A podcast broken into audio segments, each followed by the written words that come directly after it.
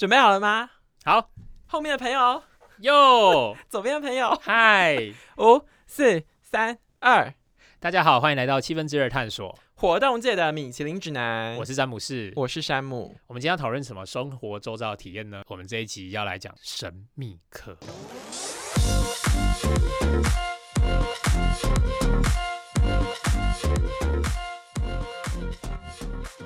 讲到神秘客这件事情，我不得不说，我觉得我个人非常有当神秘客的天分。怎么说？你知道我的人生梦想职业是什么吗？就是生活路上的风纪鼓掌。什么叫生活路上的风纪？我就是一个正义魔人啊！所以你就是说，现在人家没戴口罩，你就会去拍照，然后那一天我听到我隔壁邻居在打麻将，我就非常想要检举他。然后呢，我这个你知道我们最近不是都是那个远端线上开会吗？只要我有个我的同事只要晚两分钟登入，我就会私敲他说睡到现在才醒啊，好可怕！谁要当你同事啊？然后他就说你是纠察队吗？我说对，我就是纠察队。这个我要说到这件事情呢，不得不说到我一个大学同学，就是他后来去那个某外商航空当空姐，他跟我说他们公司呢有一个非常神秘的职业。就是负责检查空姐的服装仪容，我就跟他说：“这个工作也太好了吧，我超想当这个工作，我就很喜欢纠正别人呢。”就说：“詹姆士，你今天头发什么状况？分叉。”Christina，你的口红为什么这个颜色歪掉了？好的，Melody，你的指甲好了太多了。哎，你这让我想到我之前看一个新闻，然后他就在讲就是 Food Panda 的外送员，然后他就一次送十六杯饮料给某一个，譬如说某一个。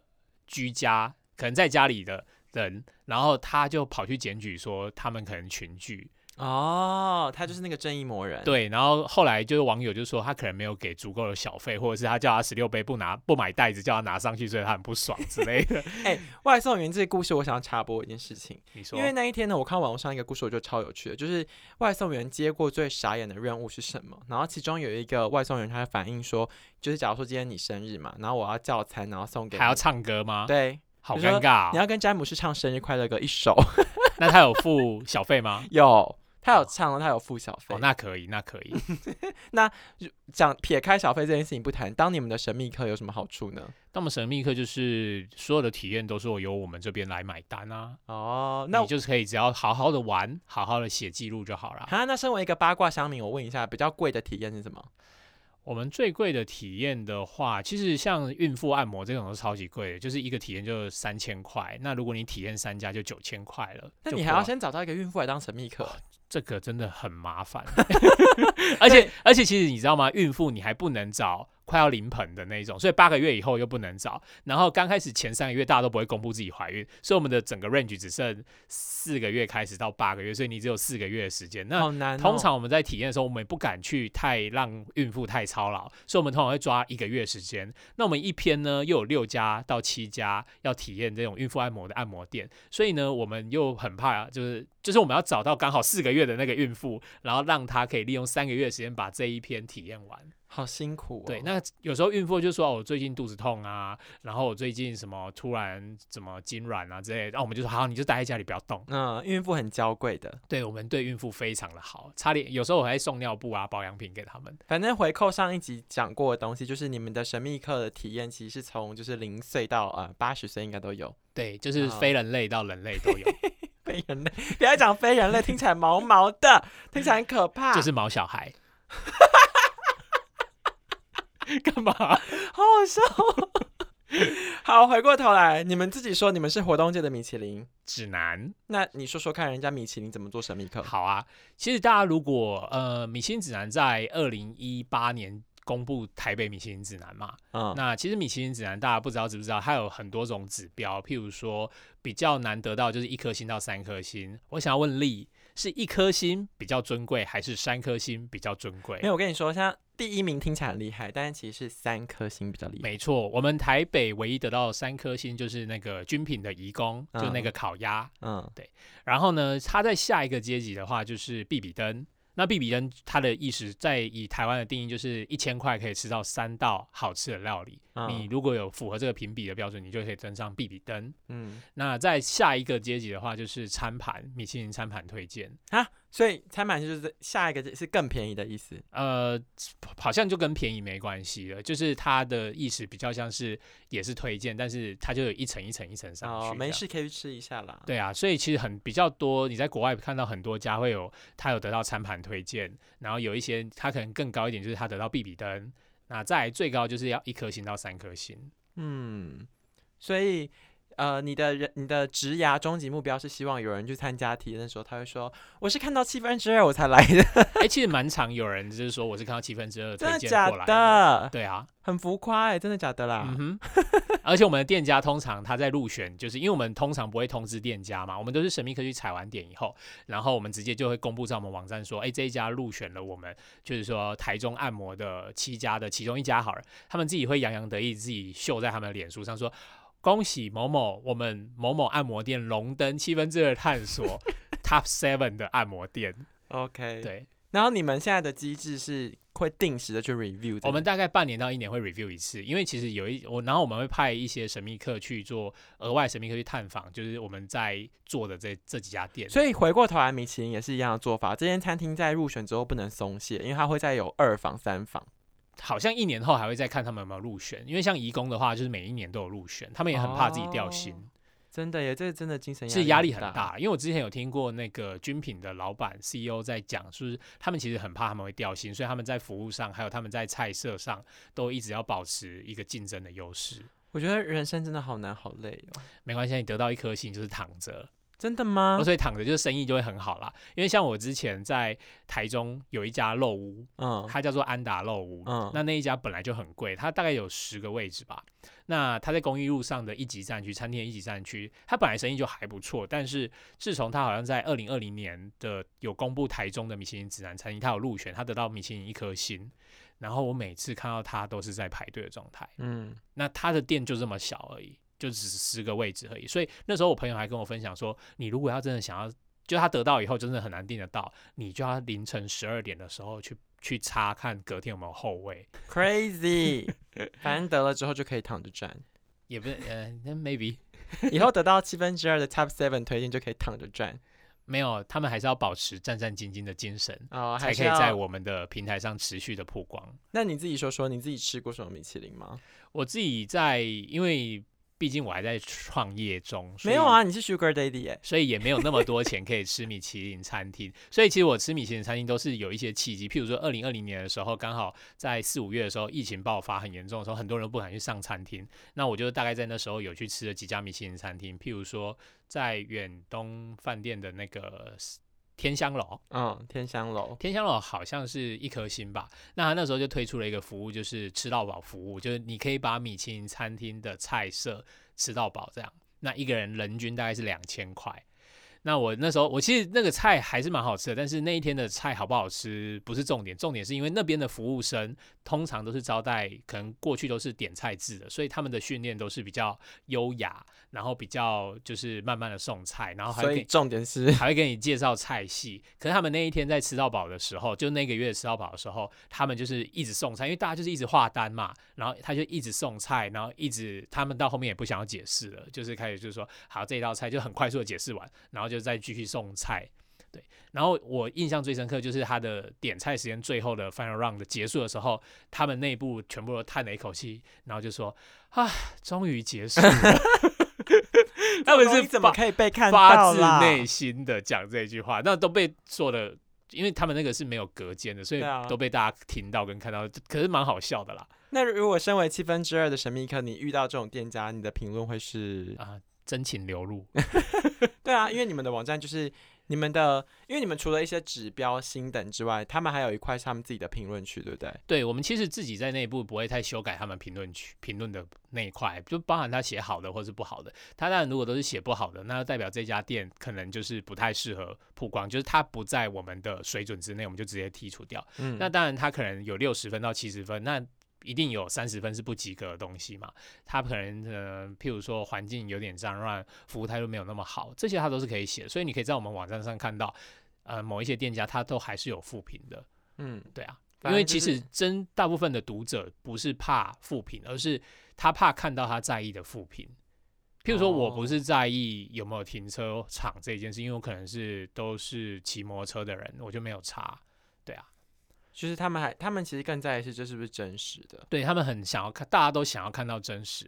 也就是说，在 Google review、Google 的评论里面，很多都会看到一些真真假假的嘛。因为大部分大家相信 Google 评论，是因为很多是真的。那可是在这几年，商家都会去操作，所以就会变成说有真有假。那我们自己的做法就是都是全真人神秘客，所以就比较不会有但你们在经营七分之二的内容的时候，会不会有时候会有一个取舍啊？就是因为你们希望呃产出的内容要有一定的品质，或者是一定的风格、一些规范。但是同时，你们又希望大家可以保有自己那种很自然的，因为我讲一个比较极端，像虾皮啊，或者是 Google 评论这种，它里面它就是什么留言都有嘛，对。就是赞赞赞，哦，good good good，有够一 棒，但就是对你们来说不可能这样写，对，因为其实基本上就像呃，我们我们想要把自己定掉，还是有点像是偏向就是米其林指南的指标那种杂志型的感觉。嗯，所以我们想要读者在进来这个网站看到的时候，都是至少言之有物的。那因为我们在挑选神秘客的时候，我们也还会看他的作品集，他过去写的一些东西，所以他可能过去要有一些他写过的评论啊，或者是他对于平常就有喜欢发表一些餐厅的感言啊之类，这种就很适合当我们神秘客。那我们可能也会经过训练，我们有自己的告诉他说，我们想要看到什么样的，至少你要提到什么样的环境，然后至少你要提到什么样的呃，譬如说活动体验这样，然后拍照要有什么面向。我觉得当神秘客压力真的很大，因为我个人呢，山姆本人有接过你们的神秘客两次，然后我觉得最困难，我体验过两次，一次是健身房，一次是精工，对，然后我觉得最困难的是拍照，对，就是你到底要怎么样同时去专注做这件事情，然后同时又把照片你们要的那些素材搜集好，我觉得这真的是蛮不容易。所以有一些神秘客他会自己带脚架，哦像我是带同事 那就是一个 天然的脚架人，肉脚架，就对帮忙拍摄这样。这个也蛮好的。或者是你也可以直接请店家拍啊，哦，对啊，店家然后不帮忙拍，就说他服务态度不好。然后呢，我我其实我好奇的是，因为大家听到神秘客这个工作会觉得很酷，因为它是一个不相较来说不是那么常见的工作。那简单来讲，你们的神秘客到底是怎么挖到这些人？那他们到底是怎么样来报名？然后他们是一群怎样子的人？然后他们受到怎样的训练？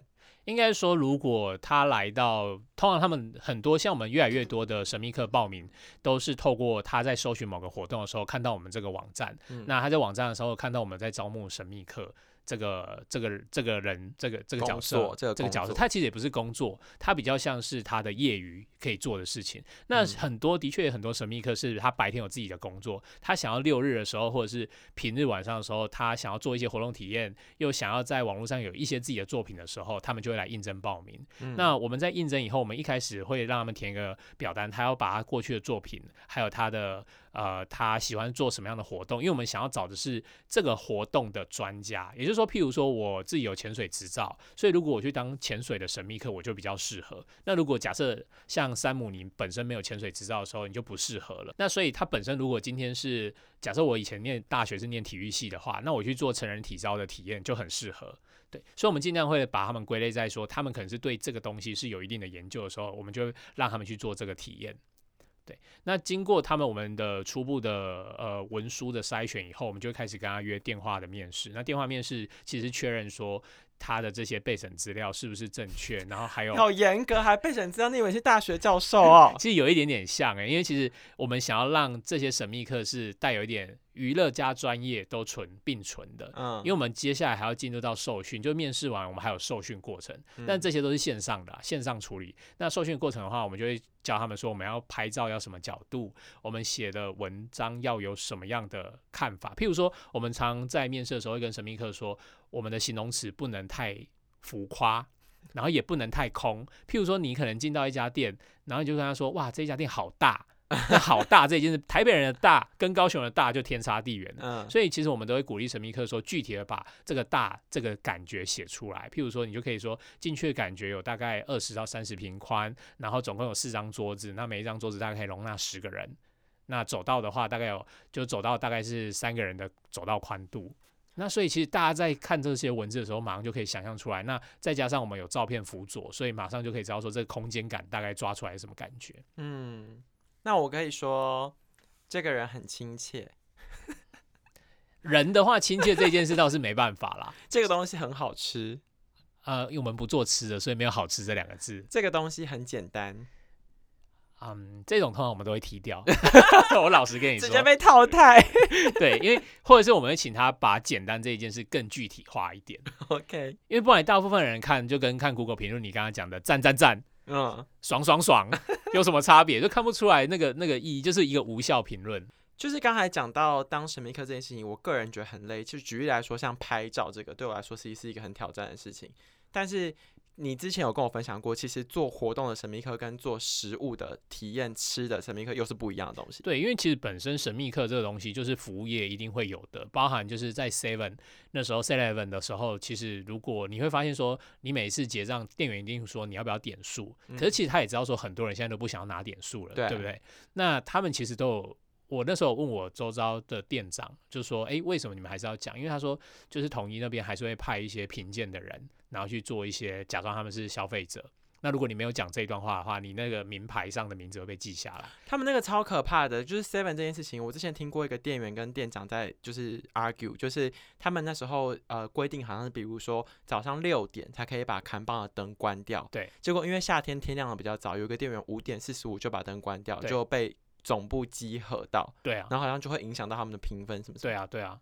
然后你说这个是零售的这一块，然后餐厅的嘞，餐厅的话，很多餐厅他们也是因为是服务流程的问题。那如果你们从总部派来的话，他们一定会知道说总部的人来，所以他在服务上就会态度会更好，什么。所以现在有很多餐厅他们直接外包这种神秘客给一些专门做神秘客的呃的外包公司来执行。嗯那他们在招募神秘客的时候，其实很多也都是招募各行各业都有的人，所以大部分神秘客这个职位，在以餐厅来说的话，也都是兼职啦。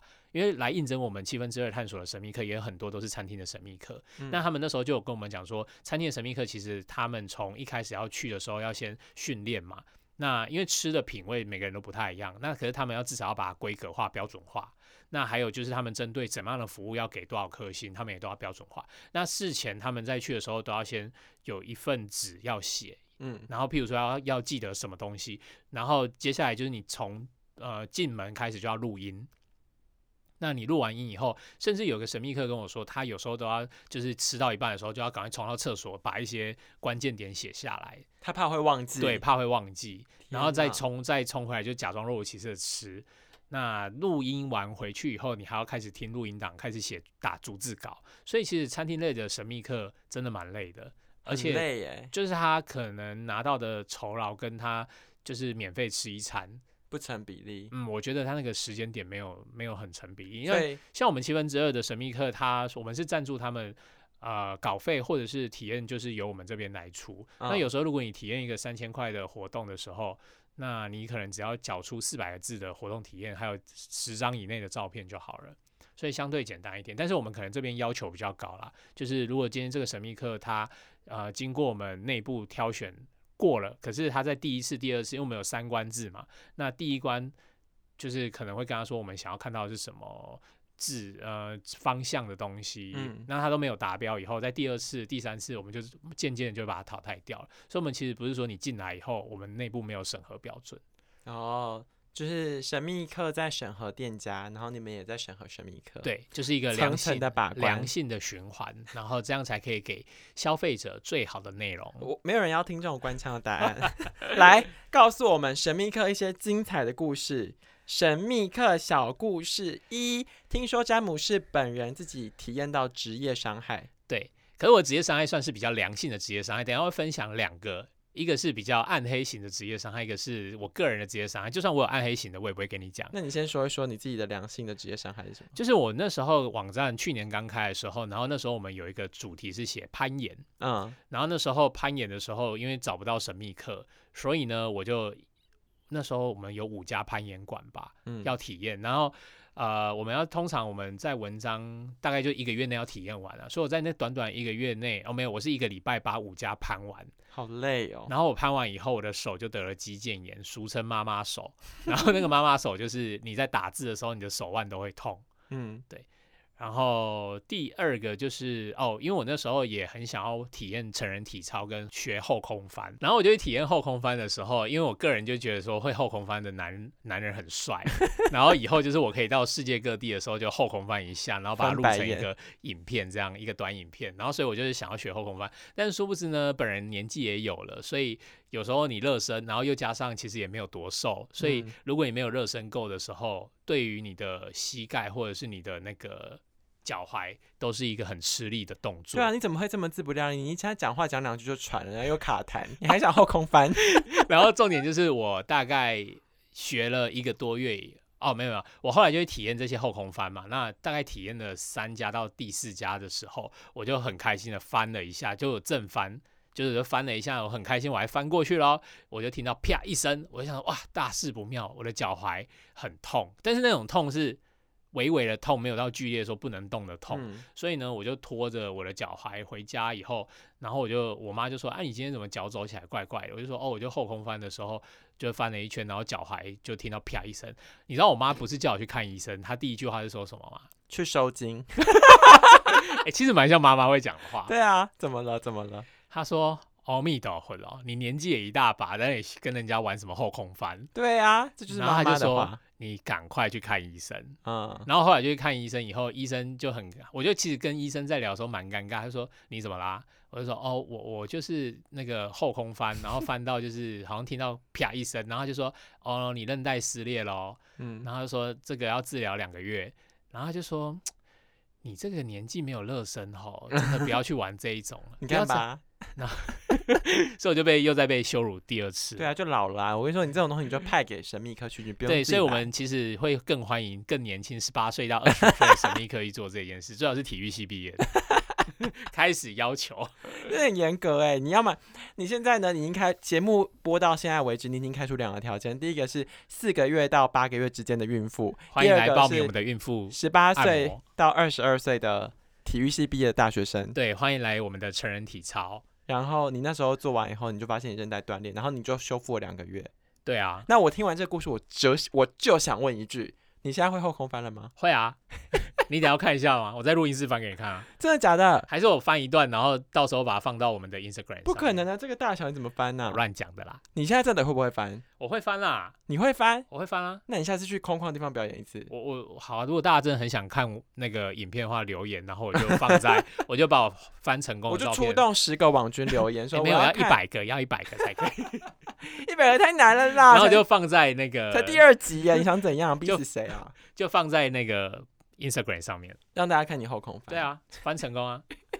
好，算你狠。那你现在讲一讲你，所以你的你的职业伤害讲完了，我可以对，然后可以现现在要讲到就是成人版的职业伤害我最期待了。好，哎、你知道现在疫情啊，因为我们现在在录这一集的时候还在疫情的时候，你知道疫情的时候所有的活动，我们的网站的流量啊，就是不要说是雪崩式好了，根本就是悬崖跳崖式的往下滑。因为没有人再去搜寻攀岩或者是对，因为为所有的这种娱乐性的活动全部都归零，对然后只有一个活动不是归零。笑屁呀、但我因为你已经知道，所以我就直接讲好了，什么呢？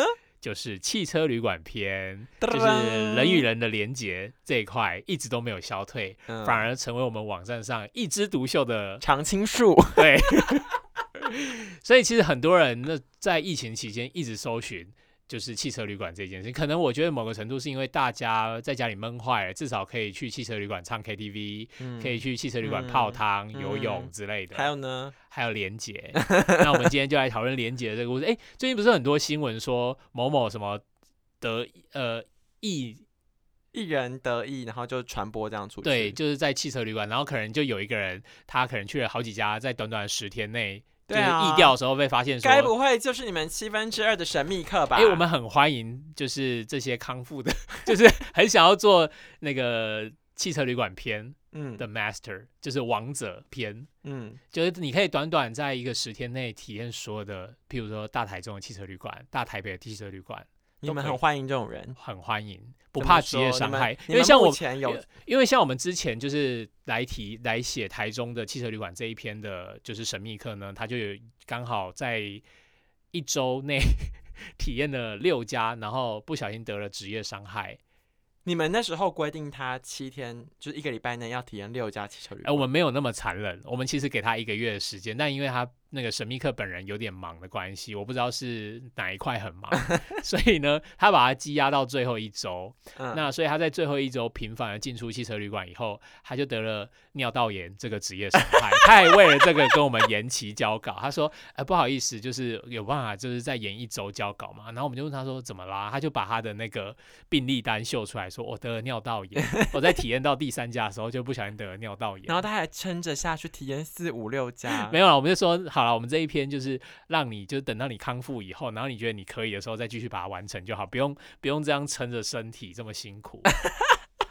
可是这个就让我们内部就会变成一个很好笑的一个。我觉得你们的神秘客真的很敬业，你知道吗？因为假如说我今天去体验汽车旅馆，我就是去你知道拍照，然后让你看到环境，然后我就可以写了。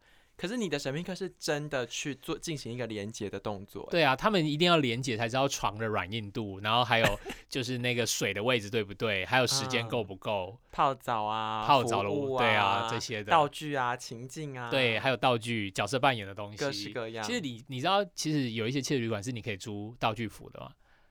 要花钱就另外租，对，你可以跟他租说你要那个我要那个小护士的，宫廷服，然后你要皇帝与妃子之我间的服要埃及装，艳后。他们好像都可以租，但是现在疫情可能他们比较不愿意租了啦。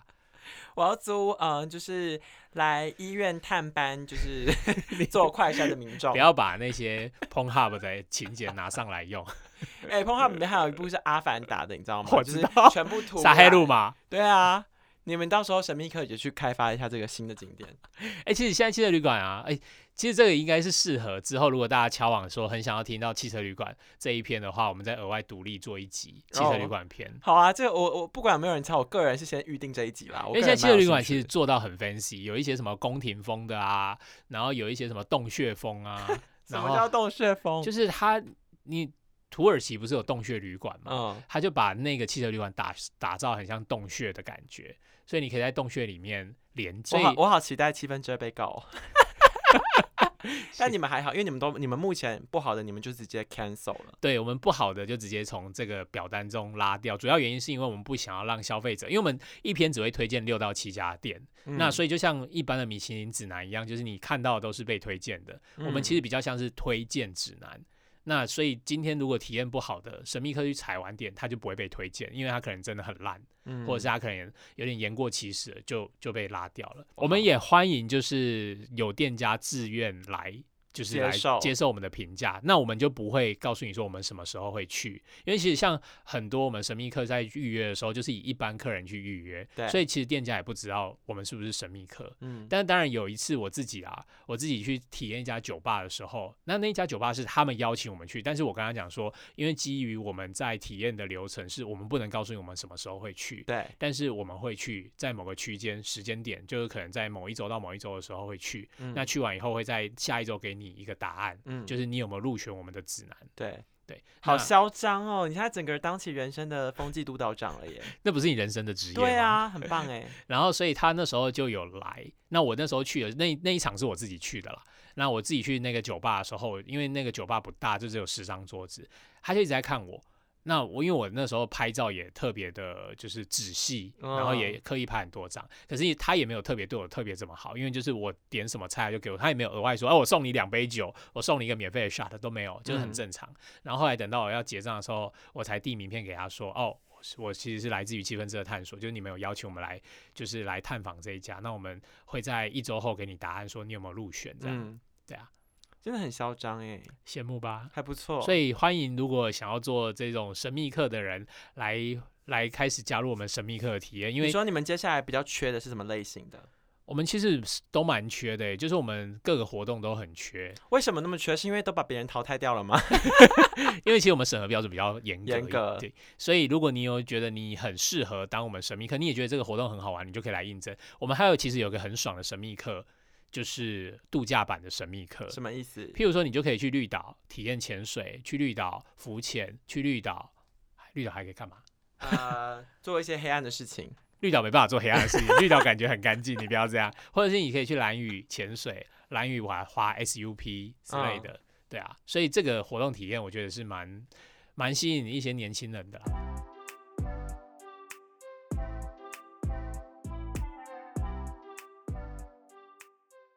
好了，我们这一集聊了很多有关于神秘客，不管是从餐厅的神秘客，还有七分之二的活动界的米其林指南的神秘客，你有什么想法呢？就是如果你跟我一样的人生志业，就是当一个风纪鼓掌，到处督导别人的话，到处督别人的话，那我就是非常欢迎你一起加入七分之二的神秘客行列。什么是督别人就是呃给别人一些 comment，？OK，欢迎大家加入哦，fighting，拜。拜。